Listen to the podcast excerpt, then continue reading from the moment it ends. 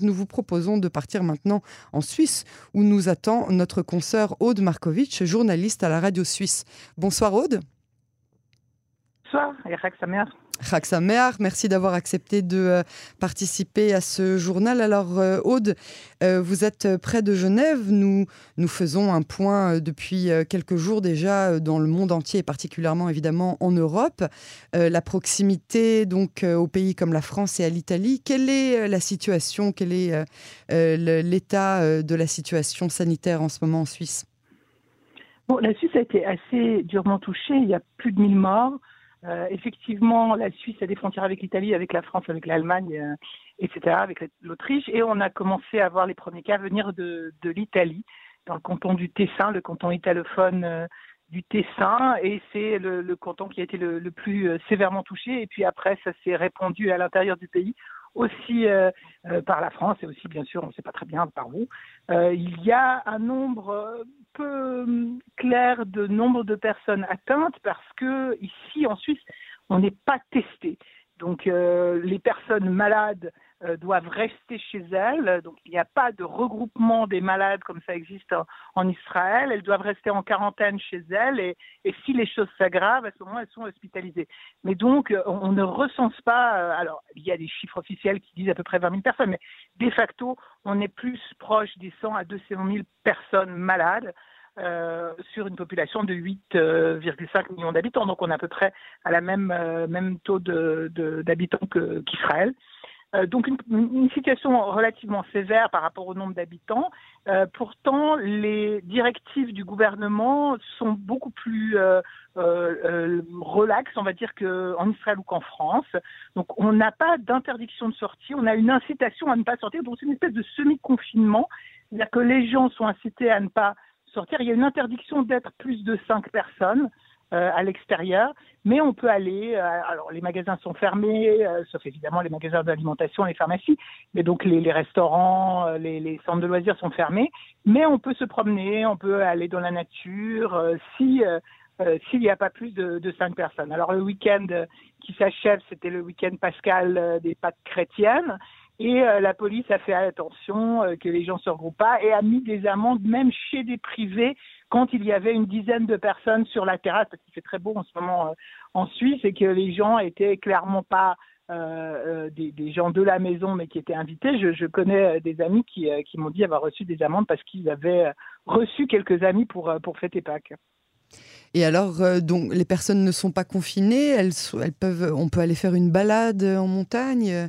Comment est-ce que c'est Alors c'est très agréable parce que, comme je vous disais, il fait très beau. Donc on peut, euh, on est incité à ne pas sortir, mais on peut sans problème quand même, si on est euh, moins de cinq personnes, euh, se balader à la montagne, se, se, balader un peu partout, les routes sont pas du tout fermées. donc ça rend la Mais alors au vu, comme vous le disiez, de la proximité avec donc les pays limitrophes et surtout avec tout ce qui se passe dans le reste du monde, la population n'a pas peur de, de, de sortir, de, de, se retrouver même si c'est à cinq personnes? Bah, écoutez, concrètement, les gens sortent relativement peu, c'est-à-dire, euh, bon, moi je sors, je sors, j'ai besoin de sortir, mais sur les rives des lacs, par exemple, qui sont des endroits fréquents de balade, euh, on voit assez peu de monde. Euh, L'idée, c'est de, donc de créer la distance sociale, hein, et en fait, le gouvernement considère euh, qu'il peut faire confiance aux gens. Et, ça marche, en fait, les gens respectent ces distances, ne sortent pas euh, en très grand nombre. Et puis, si vous êtes dans un espace ouvert en pleine nature et que vous croisez quelqu'un à 10 mètres, le risque de contagion est quand même extrêmement faible. Donc, on n'a pas des densités de population comme peut-être à Paris ou à Tel Aviv. Il y a évidemment des villes, mais euh, peut-être que ça permet aussi le fait euh, d'avoir un maillage un petit peu plus lâche, comme ça, la manière dont, la Suisse est constituée de villes de, moyenne importance, on va dire, que ça permet une plus grande distance. Quoi. Et alors, vous avez, quand vous sortez, quand même l'obligation d'avoir euh, masque et gants ou bien Rien du tout. Non, non, alors il n'y a pas d'obligation. Il n'y a pas d'obligation. Et comme un peu partout, donc il n'y avait pas de masque, mais il n'y en a toujours pas. En tout cas, en Suisse, on n'en trouve pas dans les pharmacies. Donc euh, mon mari qui va faire les courses, il s'en est fabriqué un. Euh, avec un t-shirt, avec des tutos sur Internet, mais il n'y a pas de masque disponible, il n'y a vraiment pas de masque disponible, c'est un total scandale. C'est-à-dire qu'au départ, mais c'est un peu partout comme ça dans le monde. Au départ, les gouvernements ont dit ah bah oui non mais c'est pas si utile que ça, mais simplement parce qu'il n'y avait pas de masque. Maintenant qu'il commence à avoir des masques dans certains pays, on dit ah en fin de compte ce serait bien d'en avoir, mais ici on n'en a pas, enfin on n'en trouve pas. Euh, c'est vraiment de la débrouillardise si vous voulez le mettre. C'est essentiellement utile pour, pour les endroits euh, fermés comme les supermarchés. Donc on a effectivement ici des, des, files d'attente à l'extérieur des supermarchés avec un nombre X de personnes qui peuvent rentrer en fonction de la surface du supermarché. En général, c'est respecté, mais euh, voilà, les, les, gens ont très peu de masques.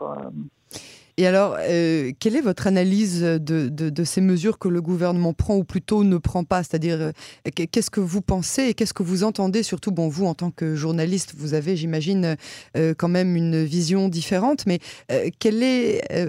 donc tout d'abord votre analyse, mais aussi surtout ce que vous comprenez de ce que comprend la population suisse? L'idée, c'est du sens civique de, des Suisses qui sont censés être voilà, le sens civique est censé être assez élevé ici, c'est-à-dire euh, on vous donne les informations, on, vous incite à ne pas sortir et maintenant c'est votre responsabilité de respecter la distance sociale, de respecter ne pas s'attrouper, etc., etc. Et je pense que ça marche assez bien. C'est-à-dire que voilà, on ne voit pas euh, encore une fois d'attroupement et puis les gens euh, euh, font les choses de manière responsable. Je pense que moi j'aurais beaucoup de peine hein, d'être dans un deux pièces à Paris et pas pouvoir sortir. Enfin, je le dis sans ironie. J'imagine combien c'est ah difficile pour ceux qui le vivent. Et, et, et, là, effectivement, on a la chance de pouvoir continuer. Alors évidemment, ceux en plus qui ont des jardins, ils en profitent en ce moment, mais on a la chance de pouvoir se, se Je pense sincèrement que le, le, le risque n'est pas très élevé si vous êtes en pleine nature, euh, à l'extérieur, et que vous croisez des gens euh, de, moyenne distance. Maintenant, il y a un vrai problème sur les tests. Et, là, je crois que la politique euh, suisse a, été assez balbutiante. C'est une décision qui est venue assez tôt de ne pas tester la population. Donc d'abord, on a très peu de véritables informations sur le nombre de malades, qui est quand même relativement important. Moi-même, autour de moi, je connais quand même pas mal de gens qui sont malades, qui sont source de tout, c'est-à-dire c'est tous des gens qui n'ont pas, voilà, qui n'ont pas eu de, pas de, problèmes trop graves. Oui, et, et, des personnes, j'imagine, pas forcément âgées? Euh, qui n'étaient pas des personnes âgées ou euh, qui n'avaient pas de morbidité, comme on dit, ou en tout cas qui ont passé ça comme un sale moment, mais qui, euh, qui, s'en sont tirés. Et toutes ces personnes n'ont jamais été testées. Et en fait, cette politique, à mon sens, est pas forcément, enfin, ça, je vous parle pas en tant que journaliste, je vous parle vraiment en tant que moi-même, comment je, perçois les choses. C'est que euh, l'idée de, savoir combien il y a de personnes qui ont été atteintes et d'avoir aussi le pourcentage de cette fameuse immunité de masse à l'intérieur de la population, on ne le saura pas ici parce que voilà, la politique n'est pas n'est pas la politique de test. Et puis évidemment, il n'y a pas de suivi. Euh, euh, des malades, c'est-à-dire que le malade prend sa responsabilité de s'isoler à la maison et, euh, et que si vraiment la situation s'aggrave, euh, il se fait hospitaliser. Mais on n'a pas de problème dans les hôpitaux, c'est-à-dire qu'il n'y a pas de surcharge euh, comme on voit euh, bah, évidemment, euh, comme on a vu malheureusement en Italie et comme on voit aussi en partie en France. Alors c'est pas le cas, c'est apparemment plutôt bien géré. les gens se retiennent aussi de pas aller à l'hôpital pour une broutille, pas forcément toujours de manière intelligente, c'est-à-dire que mieux vaut aller à l'hôpital et que ça dégénère pas si vous avez autre chose que le Covid. Et, et de, de, tous les hôpitaux qu'on connaît ici, il n'y a pas de surcharge de, de, patientèle. Alors euh, évidemment, il y a des malades, euh, il y a des malades du Covid, mais, euh, mais ça fonctionne plutôt bien. Donc en même temps, il y a une mortalité importante. Je vous dis plus de 1000 personnes. Je ne sais pas quel est le chiffre exact aujourd'hui, mais en tout cas, on a passé la barre des 1000. après, on ne sait pas très bien pourquoi aussi il y a des populations qui meurent plus que d'autres. Hein. C'est aussi une vraie question. C'est-à-dire, quand vous parlez de population, vous parlez de tranche d'âge ou vous parlez de... Bah, on parle de, de pourquoi est-ce que on ne sait pas très bien encore jusqu'à aujourd'hui si les raisons sont seulement sociologiques, c'est-à-dire euh, est-ce que les Italiens euh, ont des très forts taux de mortalité parce qu'ils étaient euh, de plusieurs générations à se côtoyer, hein, que, les familles sont... mais bon, c'est le cas aussi en Israël, hein, on se côtoie entre petits-enfants, grands-parents et, et, enfants, et le taux de mortalité est assez peu élevé. Donc on ne sait pas si c'est quelque chose de sociologique ou si c'est les, les hôpitaux en, Italie qui ont pas réussi tout de suite à, à prendre les mesures.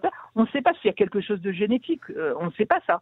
Il y a une vraie question. Est-ce qu'il y a des populations qui sont plus protégées que d'autres pour des raisons voilà, qui ont développé une protection génétique. Euh, voilà, c'est des vraies questions. En Italie, euh, hein. notamment, on reproche le retard hein, des, des, mesures sanitaires euh, imposées par le gouvernement.